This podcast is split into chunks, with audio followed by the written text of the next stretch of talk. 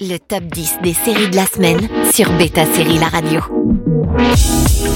Bonjour à tous, à quoi ressemble le top 10 de la semaine On démarre ce top avec Arkane en numéro 10, dont la saison 2 a bien été confirmée. Demon Slayer s'approche de la fin de sa présence dans le top, mais réussit à résister en 9ème place.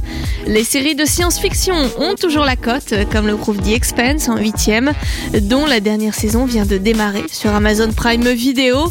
Ensuite, c'est au tour de Netflix avec sa série familiale Lost in Space, qui descend dans le classement, mais ne sort pas du top 10 avec sa septième position.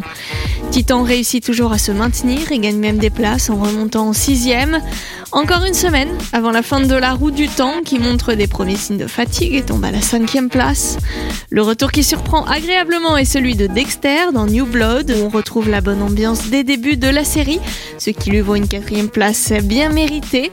Et puis du mouvement dans le top 3 puisque Okai retombe à la troisième place et se fait remplacer en deuxième par l'arrivée sensationnelle de The Witcher.